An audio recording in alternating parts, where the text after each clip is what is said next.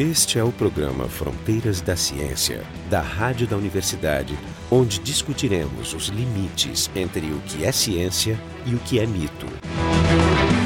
No nosso programa hoje vamos falar do, dos mitos quantitativos do cérebro, a parte 2. A gente discutiu no programa anterior sobre os poderes do cérebro e o mito dos 10%. Hoje a gente vai discutir um pouco mais sobre coisas que seriam também mitos, né, que é sobre como a, a, o tamanho do cérebro está relacionado. Grosseiramente, isso a gente vai desenvolver mais durante o programa, mas como o tamanho do cérebro está relacionado à inteligência. Por exemplo, eu tenho um cérebro extraordinário, vocês ouvintes não podem ver, mas é enorme. Quase Sim. não passo pela porta da sala. Pobre de sua mãe. no momento do nascimento. Bom, como vocês ouviram, estão aqui com a gente dois convidados, o, Jorge, o professor Jorge Kielfeld, do Departamento de Biofísica da URGS, e o professor Tadeu Melle e Souza, do Departamento de Bioquímica da URGS, ambos do programa de pós-graduação em neurociência da URGS. E eu, Marco de Arte. Então, eu estava descrevendo para vocês o meu cérebro extraordinário, né? Mas esqueçam por hora do meu cérebro extraordinário e vamos, vamos discutir, então, essa questão de qual é a relação entre tamanho e inteligência. Também é uma, uma visão conhecida, né? Que o ser humano tem um cérebro muito grande e poderia se associar a esse cérebro grande, né? Grande entre aspas, a gente vai discutir melhor, né? A inteligência humana. Então, Tadeu parte da questão é verdadeira, parte. Se a gente olhar ao longo da evolução, se a gente comparar, por exemplo, o cérebro, isso não é uma é, não, não é uma cérebro ou encéfalo? Desculpa, ah, encéfalo. Eu, Perdão, o encéfalo. É, correto. Isso assim, então o encéfalo, vamos assim, ó, se você olhar ao longo da evolução, assim, já pensando nossos ancestrais primatas, houve um uma cresce, um aumento do, do tamanho do nosso encéfalo. E houve um respectivo aumento da nossa capacidade cognitiva.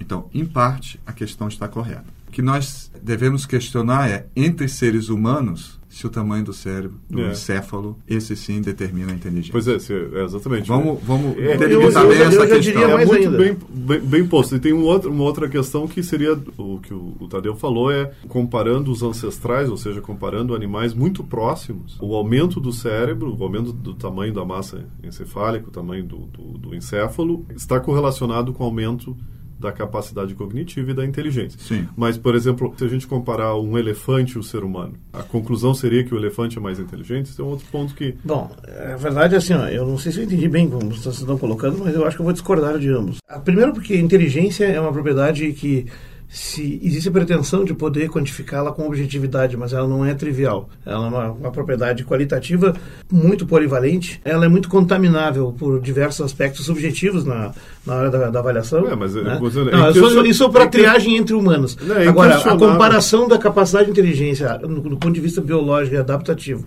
entre diferentes espécies é mais fácil de falar. Claro, não, mas mesmo, mesmo entre, entre, um primata, um primata, um, um primata, primata não humano, menos né? desenvolvido, não humano, é, é, só vou dar um é, exemplo. Mas uma coisa eu, curiosa. A gente, nós achamos que somos superiores a tudo, por exemplo, em, relação, em, em termos cognitivos, em relação aos chimpanzés. E parece que a memória de trabalho deles, a capacidade, a memória de trabalho é maior capacidade de guardar. É, mas eles têm menos coisas para atrapalhar Sim. o foco de atenção que eles não têm que pensar Sim, na conta, Mas em algumas coisas eles são melhores. Na verdade, o todo seria a inteligência ser o resultado da combinação de todos esses Sim. aspectos. Você pode dizer que o ser humano é o animal onde a combinação desses aspectos é, é, é mais eficiente. Porque tama no tamanho, tamanho é apenas um fator. É. Co conectividade é, é um outro fator que para que eu creio seja muito mais relevante. É, o objetivo desses programas da, dos mitos quantitativos é tentar mostrar que é, o sistema nervoso central é um tecido que se destaca mais pelas suas propriedades qualitativas de complexidade das conexões e de estrutura interna do que, de, de fato, do número.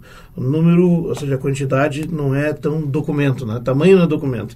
Então, por exemplo, quando tu vai tentar encontrar os chamados correlatos de inteligência nos animais, comparando diferentes espécies, vários conceitos já foram pensados e utilizados ao longo da dos últimos 50 anos. Tamanho do encéfalo, tamanho relativo do encéfalo comparado com o tamanho do corpo, isso é muito importante, vai permitir a gente discutir, por exemplo, o elefante, que é a proporção do tamanho do, do ou, da, massa ou da massa do encéfalo comparado com o corpo.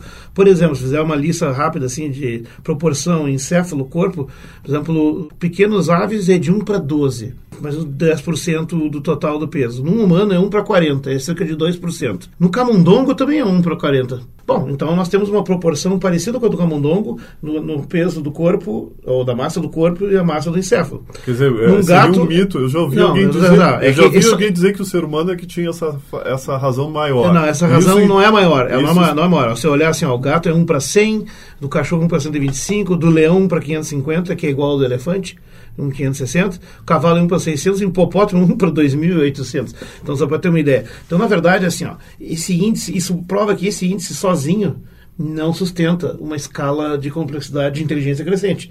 Porque, assim, embora um camundongo tenha a mesma proporção que nós humanos, não existe nenhum camundongo, a não ser talvez aquele que quer conquistar o mundo naquele seriado Do desenho Pink lá. Cérebro. Do Pink Cérebro, é, É aí aquele talvez. Mas, aí, tirando aquele, por esse acho- índice, o, o- as aves seriam mais inteligentes. não, não é nem pela proporção maior. Porque, na verdade, assim, ó, existe um outro problema que é quando o animal é maior, ele tem mais músculos para controlar, ele precisa de mais células para operar essas funções. Portanto, é natural esperar que um corpo maior tenha um encéfalo maior para controlar ele. E é exatamente o caso do elefante. Mesmo assim, o elefante ainda tem uma massa muito maior, muito residual.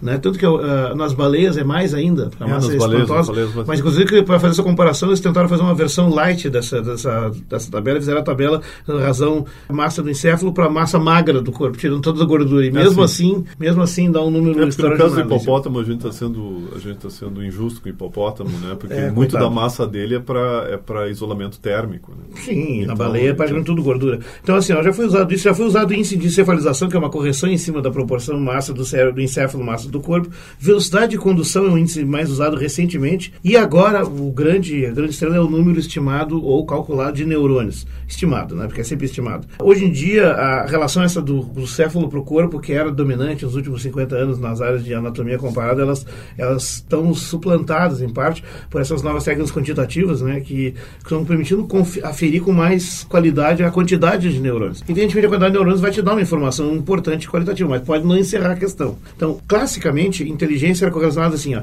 era a proporção massa do encéfalo, massa do corpo, mais a massa absoluta do encéfalo. Porque assim, ó, o camundongo tem a mesma proporção que nós. Mas o encéfalo dele é muito pequenininho, então, apesar de ter a mesma proporção, aquilo não era suficiente Ah, é. para comportar Mas então era uma, mente, que- uma era uma mente. questão de desempate, então. Também, mas é exatamente, um conceito são elaborados assim na ciência. Né? E a terceira coisa é a área cortical envolvida, porque mesmo com a mesma massa pode ter uma área cortical maior ou menor. A área cortical maior, nos mamíferos, ela é expressada no enrugamento da superfície em giros, né? porque simplesmente ele cresceu dentro de uma caixa craniana que não acompanhou na mesma velocidade o inchaço dessa estrutura do ponto de vista evolutivo, isso não é um processo no longo da, da ontogenia. Né? E, então, essencialmente, ele teve que ficar socado lá e se enrugar para caber no mesmo espaço. Então, a- quanto mais enrugado é o encéfalo, mais área tem e supostamente isso está relacionado com mais inteligência. Mas também esse índice sozinho não se sustenta. Porque, por exemplo, os golfinhos, que são animais muito inteligentes, relativamente um dos mais próximos, talvez, humano, em capacidade cognitiva, eles têm um, o que chama uma giria, né? uma quantidade de giros muito maior do que nós, porque eles têm uma área cortical muito grande naquele crânio. No entanto, o excesso de área cortical não, de novo, voltando à história de que tamanho não é documento, não é sozinho um indicador, uma garantia de inteligência. Por exemplo, no ser humano, quando o ser humano tem um desenvolvimento exagerado do córtex, fica com uma área muito grande, ele também fica com uma doença chamada poligiria. Ele fica com mais giros que um humano normal. Qual é o resultado? Ele é retardado. Então, veja, tamanho não é documento, mas tem que ter a combinação, proporção massa do corpo, massa encéfalo, proporção, tamanho, a massa total, quantidade total de neurônios e, por fim, Até a área cortical. Uma curiosidade, assim, o estudo do cérebro do Einstein. Ah, Por incrível isso- que pareça, a área parietal dele, o lobo parietal do o- Einstein, o que que- parece ser diferente, parece. O Os que, que é o estudos- parietal? Dá uma, uma ideia para o ouvinte. Lateral aqui. É meio lateral, um pouco... Em... É, é a parede que tem em cima da orelha. É, vamos dizer assim. E a, Então, fu- a função seria o quê? o que destacou o Einstein foi a capacidade matemática dele. Teve Como- outros que foram melhores, mas assim, ó, essa ele região é um está gênio relacionada com vários, emblemático, é, exato, vários processamentos, tipo de movimento, de visão, assim, de, de análise visoespacial e claro, processamento matemático, como eu falei. O cérebro do Einstein se destacou, assim, os estudos não são totalmente conclusivos, até porque, por exemplo, esse estudo que eu estou falando foi baseado em fotos, apenas em fotos. É, mas Eles o viram encéfalo, que o encéfalo foi guardado. é, ele foi cortado, É, vi- eu- analisaram as células gliais e os estudos não foram muito bem feitos. Então, mas nenhuma deixa- conclusão deixa pode ser feita sobre coisinha. células gliais. Eu vou falar só sobre tamanho. É só Tá? lembrar o, o ouvinte que a gente fala do cérebro do Einstein porque o Einstein doou o seu cérebro. Dizem. É, na, é verdade, pa- foram os familiares que liber- É, liberaram. do- né? Então o cérebro do Einstein, após sua morte, isso é bom dizer, Em 1955. Em foi, 1955. foi, foi, foi entregue para ser estudado. Sim. né? É, Então, pelo, se- pelo médico Thomas Harvey, inclusive. Com ele, tirou fotos em umas escalas em Mas vários o, anos. o depois Tadeu, o Tadeu estava falando sobre o, o que, que se achou ali nesse estudo e a Você achou qualidade assim, deles. por incrível que pareça, ó, essa área parietal do Einstein era por volta de 15% maior. Tá, mas só um pouquinho. Tá. Vamos dar um dado mais E mais importante. interessante, era mais liso, Esse por não é o dado mais importante, Tadeu. O mais importante que chamou a atenção é que a massa do encéfalo dele ele estava mais parecido com a média feminina que a masculina. Não, não, no do Sim. Einstein? Sim, senhor. Do Einstein? É, era menor. Pensei Era um cérebro ele Não, ele é um. O também Anatoly Francis É um cérebro pequeno para é um um cérebro homem. pequeno para um homem. Isso Tá. eu me lembro bem do Anatoly Francis. Mas e o do Einstein? O do. Einstein eu estou destacando Não. o parietal. O parietal mas aí tem os detalhes tinha esse. mudanças anatômicas de fissuras, esse tipo de coisa, no parietal, que ele ficava mais, vamos dizer assim, um pouco mais liso. Então, Ou seja, o contrário da ideia de que, que, que os giros causa, eh, também é, estariam se correlacionados. acredita, é, ele era maior, 15% maior, como eu falei, mas é, se acredita que talvez essas alterações, aí são algumas alterações, não vale aqui, aqui a pena entrar em maiores detalhes, que eles acreditam que possa estar relacionado com uma melhor conectividade entre áreas. Então, com isso, E a questão das células gliais, as células gliais foi o seguinte, foi feito um estudo, Diamonds, né? Se não me engano, o, o sobrenome da, da cientista era Diamonds. Ela analisou o número de células gliais e ach, assim, ó, ela viu Porque o do Einstein? Do Einstein. porque É, isso foi é o o que... mesmo cara esse da É. Harvey. É porque isso é, aí- conhecido, né? Não, mas é porque diz- aí entregou para essa, pra essa cientista, depois eu posso ver o nome dela direitinho, entregou para essa cientista e ela analisou o número de células gliais. E ela viu que o número de células gliais do, do, do, do córtex do Einstein, né, do córtex cerebral, era maior do que de outros, outros indivíduos, só 11, se eu não me engano, só que, assim, em termos significativos, só da região parietal. É, então a região parietal, parietal dele era É, diferente. só que aí depois outros especialistas fizeram várias críticas. Entre elas, o seguinte, ela só colocou um dado que era interessante. Outros dados É. de histologia que não corroboravam a hipótese de ser excepcional e tudo, ela não Ah, sim, colocou sim. de propósito. Aí, é- Além do mais, os indivíduos controle, eles assim, eles eram mais novos e células gliais continuam a crescer ao longo da, da vida, Aumenta. a- aumentar, proliferar, perdão. Ah, quer dizer que podia ser muito bem o resultado do- do- da análise de um cérebro de um velho. Exato, esse era o mas, questionamento. é. E Na verdade, também isso foi feito em 85, o estudo da glia, e É. naquela época as técnicas de contagem eram muito pobres. eram muito pobres Hoje também. estão melhores. Quer dizer, o- a questão é, esta evidência eh, de, de análise do número de células gliais É, porque, é porque muito fraco. Eu Isso me, daí não- eu me lembro porque a informação. Vamos acabar com essa informação. É, a informação que chegou era uma informação assim, que, que era uma tentativa de mostrar um certo paradoxo. Se diz- dizia assim, ah, pois é, se estudou o cérebro do homem mais inteligente dos últimos dois séculos, e aí se chegou à conclusão Há que... controvérsias. É, não, não, claro, é controverso, mas eu vou dizer... Mas ele foi eu genial. Eu estou é enunciando, eu Inquestionável. enunciando, eu tô enunciando a ideia. A ideia seria isso. Se pegou o cara mais inteligente dos últimos dois séculos, olhou o cérebro dele e se achou que ao invés de, de ele ter mais do que aquilo que a gente esperava, que é o que contribui mais à inteligência, que são as, as células piramidais, se achou que ele tinha mais de células gliais, que são células consideradas meio coadjuvantes. É do- bom, isso né? também já foi Não, superado. claro, eles, claro, né? claro. Esse é o programa Fronteiras da Ciência, a gente está discutindo os mitos quantitativos do cérebro, a parte 2, né, que a gente está falando sobre tamanho e a relação entre tamanho e inteligência e função. E o, no nosso site, o, o frontedaciencia.urgs.br, o, o ouvinte pode encontrar, então, materiais que vão suportar mais a esclarecer ou aprofundar mais as discussões aqui. O nome da cientista é Marian Diamond.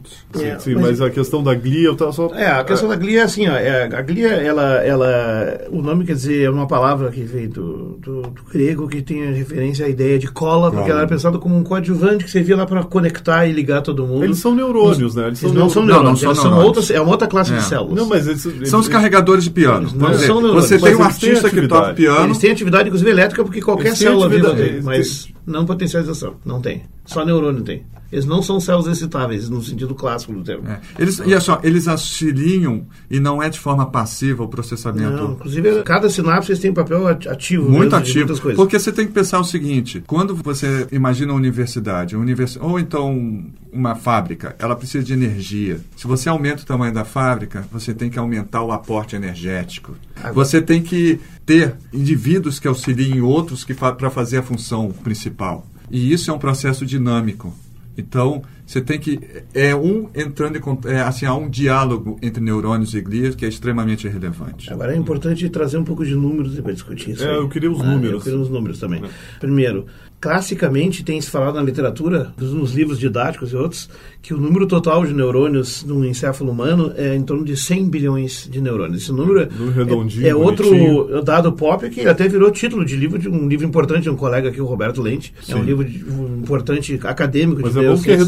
Redondinho, 100 100 bilhões de neurônios. Então, a última edição, ele teve que mudar o título, porque, porque um estudo dele mesmo mostrou que não são 100 milhões. E o estudo dele foi um dos primeiros mais confiáveis, porque isso sempre são estimativas quantitativas de, de como vai fazer. Como é que eles fazem? Eles pegam diferentes áreas que têm diferentes densidades, empacotamentos e tal, e analisam uma pequena área dela, conta quantas células tem, aí multiplicam, Aí generaliza o- pela calcula aquele total. volume, generaliza o volume total, faz uma média, e depois vai somando o mesmo estudo para outras áreas. Mas isso tem muitos problemas, porque a diversidade, a variação, a. Tem que pegar digamos, a- estudantes a de anis- iniciação e botar para contar. isso aí é muitos estudantes de iniciação. Pegar A um milhão de estudantes de iniciação sim. chineses e botar isso pra... A anisotropia do processo dali, daquela estrutura é muito grande. Nessa técnica que eles desenvolveram, não é a única, e ainda tem alguns autores que contestam, mas eu acho que ela é muito boa. E o que eles fazem, eles conseguem separar os núcleos das Alguns células. não, muitos. Bom, eu não conheço isso, mas assim, ó, eles separam os núcleos de neurônios de glias que têm diferenças indicáveis, põem isso em suspensão e aí quantificam o, digamos, o eluído do encéfalo, diluído. Tudo isso aí, Essa é aí uma fica ideia mais boa. fácil. É uma Porque ideia simples. Existem né? técnicas de contagem de células. E evidentemente que tem E, erros ah, também, como qualquer técnica, mas ah, nesse cálculo, então, eles encontraram um número que também não é tão diferente de 100 bilhões, são 85 bilhões de neurônios. E qualquer que seja o, o número, Parece é grandioso, é né? grandioso. Agora, Não, eu prefiro chamar de 100 bilhões. é, essa, então. é, mas ele, ele, o, o Lente, o Roberto Lente teve que botar uma interrogação no- na última edição do livro, é 100 bilhões de neurônios, né? Porque era mais fácil do que botar para 85. Mas a outra descoberta que é interessante, que não é só deles, já outros autores estavam encontrando, é que o, número de células gliais vinha sendo estimado já desde os anos 80, não é tão antigo como os 100 bilhões de neurônios, mas vinha sendo estimado como um número até 10 vezes maior do que o de neurônios. Se o de neurônios era de 100 Isso em bilhões... áreas como o cérebro, no córtex. Não, não, mas era estimado para todo o cérebro, em Ah, média, ter sim. 10 vezes mais glia mais, do que né? neurônio. E o córtex, com certeza. E o fato é que isso não se revelou verdadeiro. Nesse estudo ali, a quantidade de células gliais, ela varia muito de área para área. Tem áreas que chega a ser 20 vezes mais do que glia do que neurônio, como, por exemplo, regiões do tronco e tal. E na áreas como o córtex, é, é menos que 2 para 1. Mais ou menos praticamente 1 para É, 1. é. Então, na verdade, na média, a, a, a quantidade total de glia é na hora de 85 bilhões também. Tem vários tipos de células gliais, né? Mas assim, tem oligodendrócitos, tem microglia, tu tem astrócitos, que são muito importantes e fazem uma série de processos, mas o total de células ficaria mais ou menos no mesmo número. O interessante é que quando se achava que eram 100 bilhões de neurônios, o número de neurônios, e um trilhão o número de células gliais, isso passou também a reforçar o mito dos 10%, porque os neurônios são 10% do encéfalo, Claro, do total claro. de células. Então, de novo, vinha aquele argumento. Mas aí também é superestimar o papel da glia. Mas eu queria te dar esses dados É, para eu, dizer acho, o seguinte, é, né? eu acho terrível isso, porque é, essa superestimação do- da glia, sinceramente. De ir para um trilhão. é, não, de, não, não de, disso, da, da importância dela, porque eu, eu não estou questionando a importância, mas o ator principal na história são, Claro, são os neurônios. São os neurônios. Não, a Glia fez um caminho contrário. Ela começou como um ajudante de É. pedreiro e agora ela está num papel gerencial semi-ativo. Começou como cola, Tanto que tem, ele tem algumas atividades eh, elétricas, inclusive coagulantes, Sim, mas tem, exato. mas são potenciais eletrotônicos, não são potenciais de ação. Não A são vascularização, é, assim, se fez estudos que, de acordo, assim, o, o córtex visual primário, ele é responsável por quê? Por, por detectar a orientação de linhas. Eles perceberam que os neurônios, eles, assim, o potencial, assim, a atividade deles era aumentada de acordo com o aumento da atividade da região. Isso é fantástico, quer dizer, isso mostra que existe uma certa plasticidade do funcionamento dessas células gliais.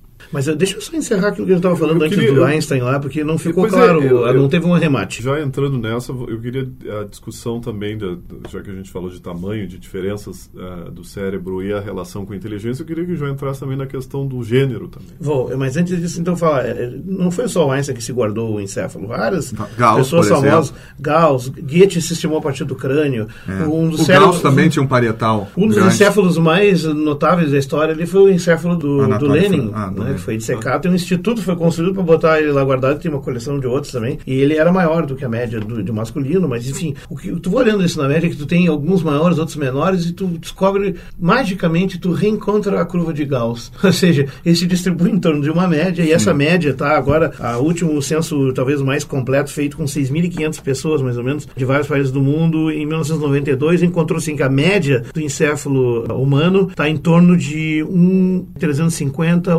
1,400, sendo que há uma pequena diferença entre homens e mulheres. Mas eu já vou falar sobre isso. Eu queria complementar antes e dizer o que. Ah, qual é a variância? tem tem uma variância? a variância não me lembro, mas dá, chega a ser 200 ou mais gramas. Chega, 200 gramas. É, o do, do Gates, se não me engano, era estimado, chegava até 1,600. Anatole França tinha um cérebro minúsculo, né? Enfim, o, o que prova isso é o seguinte: essas pessoas. França, é. eu, não, eu, só me lembro que era minúsculo. Eu não me mas lembro eu, eu, agora. Por que nós estamos citando nomes famosos? Estamos citando os nomes de pessoas é. supostamente Aliás, eu como eu, eu recomendo a leitura de um livro chamado A Falsa Medida do Homem, do Stephen Jay Gould. Eu li esse livro um tempo atrás. É um clássico. É um clássico. Ele cita até o caso que eu acho fantástico. Início do século XX, pesquisador, um médico chamado Bean, ele o racismo na época era estrondoso. Então, se achava que os brancos eram superiores. E tentaram se provar isso de todos os em jeitos. Em termos né? anatômicos. Por exemplo, o corpo caloso que interconecta os dois hemisférios. E tem duas regiões, a parte mais anterior e a parte mais posterior,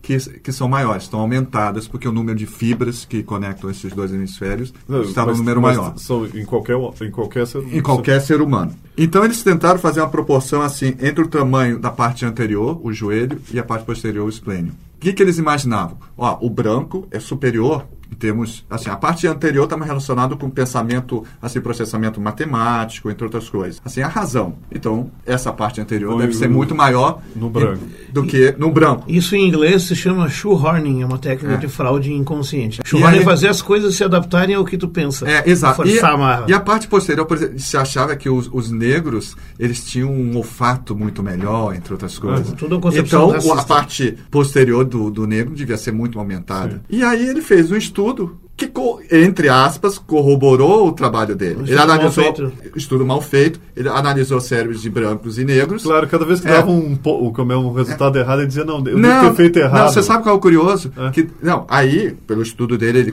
teve a conclusão que ele esperava. Que ele esperava. Aí foi o mentor dele, foi fazer uma análise, mas agora ele não sabia se o cérebro que ele estava analisando vinha de um branco e negro e não houve nenhuma diferença. Exato. E aliás, é muito interessante, e aí está a questão de gênero em, em, questão.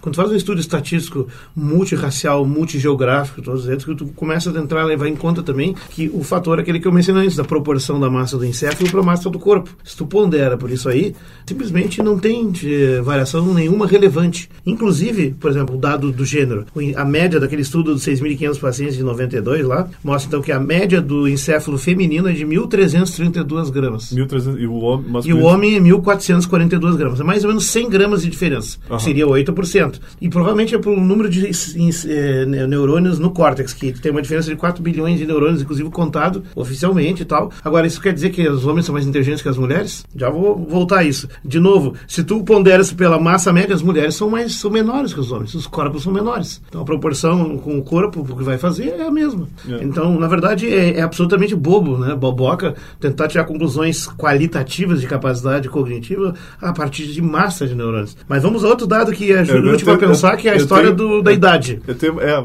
minha colega Rita de Almeida, que já esteve nesse programa aqui. Falando da mulher na ciência. É, ela tem, ela tem um argumento interessante. Ela diz assim: pois é, o cérebro da mulher é realmente menor, porque a mulher precisa de muito menos cérebro para fazer as mesmas coisas que o homem faz. Elas são capazes de fazer mais coisas ao mesmo não, tempo. Mas, Na verdade, eu, como eu tinha falado do caso do, do bebê com uma formação de poligiria, ele tem mais células, está tudo mais conectado, e isso é um desastre, porque ele é menos inteligente, ele é retardado. Esse é o programa Fronteiras da Ciência. A gente está discutindo aqui os mitos quantitativos do cérebro, a segunda parte né, desse assunto, e o, o, o nosso site é o frontedaciencia.urgs.br. Então, continua agora, tu ia falar Olha só, tem, tem, falando sobre idade, tem um estudo que tem vários dados, inclusive da idade, Packenberg e Gunderstein, 97, faz um estudo quantitativo de encéfalos, ele compara assim, pessoas de 20 até os 90 anos. E aí, uma observação que se tira na média, um número grande de pacientes examinados e tal, é que dos 20 aos 90 anos de, de idade é natural haver uma perda do número de neurônios, especialmente no córtex mas em Sim. outras áreas. No córtex mais. Chega no total até 10%. Bom, perder 10% em uma, ao longo de 70 anos de vida não parece uma grande coisa, porque também, obviamente, isso leva a uma pequena diminuição da massa do encéfalo e tudo mais. Não parece muito, mas veja, há uma perda, é uma perda. No, no total, nós estamos falando de um córtex humano, córtex humano tem na ordem de não é os 85 bilhões aqui? Não, é, o encéfalo Não, humano, é o é, encéfalo, 85 ah. bilhões é o encéfalo todo. É o todo Cerca encéfalo. de 12 a 15 bilhões estão no telencéfalo, que inclui o córtex. 70 bilhões estão no cerebelo, que tem muito mais. O cerebelo é um negócio enorme, né? E por aí vai, né? Então, usando esses dados assim, Quer né? dizer, mais da metade dos nossos neurônios estão no cerebelo. estão no cerebelo. E, e lá a perda é parecida com a do cérebro, a do, do córtex, né? Mas olha só, nessa taxa, em 70 anos, tu tem uma perda de cerca de 31 milhões de neurônios por ano. Normal, sem fazer nada, só por existir. Que dá em torno de 85 mil neurônios por dia, segundo esse autor. Ah, outros autores falam que o número é menor, estima entre 10 mil e 100 mil por dia, essas va- variam de autor para autor, mas esse é um estudo bastante completo. Eu gosto desse número, né? eu confio nele. Então parece uma coisa rápida, né? mas tu pega doenças que são degenerativas como a síndrome de Alzheimer. A síndrome de Alzheimer, o cara em poucos anos, 3, 4 anos, ele pode perder até 50% do número de neurônios do seu córtex. O que equivaleria a uma pessoa viver 320 anos e ir perdendo nessa taxa normal, né? Ou seja, é um troço extremamente brutal. Agora olha o dado final para arrematar com a diferença de gênero. Um, um humano, um homem, me- é, eh, estatisticamente médio, saudável, de 90 anos, aos 90 anos vai ter perdido uma certa quantidade de neurônios, mas ainda assim vai ter mais neurônios no córtex do que uma mulher, uma moça de 20 Jovem. anos, simplesmente porque ele começou com uma diferença um pouco maior, que é aquilo que nós falávamos, tem a ver com a proporção do peso, não tem a ver com maior inteligência. Agora me coloca um homem de 90 anos, ainda que saudável, para fazer um- uma série de testes cognitivos e outros comparado com uma moça de 20 anos. Ele vai talvez ter mais memórias ou coisas mais específicas, mas ele não vai ganhar a maioria dos critérios de velocidade e capacidade de, de- de detecção. É trivial isso. Então, na verdade, essa aqui é um- eh, esse dado quantitativo é um dos mais contundentes que eu conheço para mostrar que quantidade não é qualidade. Que quantidade, tamanho não é documento. E, de fato, o número total de neurônios não é o mais importante. Ele é importante É um como fator. um substrato básico. Porque se não tivesse tanto neurônios, não teríamos a mente. Né? Mas dali para diante, as diferenças que tem de massa e de número de neurônios entre indivíduos não atestam absolutamente nada. E aí sim, falando do mito dos 10%, do ponto de vista da capacidade de desenvolver as propriedades cognitivas, os comportamentos, tudo que puder para melhorar a tua vida e tal, na verdade a margem é talvez muito maior que só 90%. É tudo por fazer, porque é um órgão para ser exercitado e, claramente o uso constante, o exercício leva ao aperfeiçoamento e ao desenvolvimento das capacidades e o desuso leva à atrofia. Vale isso para memória, vale isso para raciocínio, ma- matemática, pensamento musical, o que tu quiser. Né? Então aí é a margem de esperança que as pessoas deveriam tirar é isso e não na quantidade. As pessoas continuam querendo comparar, sei lá, quem é mais pesado é mais honesto ou eventualmente quem tem um determinado membro mais comprido que o outro é melhor. É tudo bobagem. O que vale mesmo é a qualidade do serviço. Que tá, assim, a, a experiência do indivíduo vai gerar um padrão de conectividade dos neurônios que esse sim vai ser determinante de sua capacidade. Só que a quantificação dele é braba, não tem, não tem né? como olhar, temos né? tecnologia não tem- para isso não ainda. temos ainda. Mas sabemos que é o que deve ter. Sim. Ah, é- é, certamente um, um- um pianista vai ter um, um córtex somatosensorial e partes motoras mais desenvolvida né, na coordenação do, do movimento dos nossos, por exemplo, dos dígitos, muito melhor do que a minha, por exemplo, que não toca. Né? Então, só um exemplo de como. é, e- e, quer dizer, a, isso altera a conectividade dos neurônios que processam essa informação, tornando o indivíduo hábil para essa tarefa. Tá? É importante dizer, porque o, o mais importante, como, a- como o Jorge abordou, a gente está perdendo neurônios ao longo da vida. Só que, e, e isso pode ser crítico, assim, um indivíduo que se aposenta, está tá perdendo neurônios, se ele deixa de, de exercer uma profissão e tudo, normalmente o que, é que acontece com ele? Ele decai cognitivamente. Então ele está sempre tendo que estar em exercício para manter esse padrão de conectividade. Por isso, caros ouvintes, não se entreguem, continuem lendo, continuem estudando e principalmente continuem ouvindo Fronteiras da Ciência. Ah, gostei dessa final. Então esse foi Fronteiras da Ciência. Hoje a gente discutiu os mitos quantitativos do cérebro, a segunda parte. Estiveram aqui com a gente o professor Jorge Kilfeld, do Departamento de Biofísica, o professor Tadeu Melo Souza, do Departamento de Bioquímica da URGS, ambos professores do, do programa de pós-graduação em Neurociência da URGS, e eu, Marco de Arte, do Instituto de Física da URGS.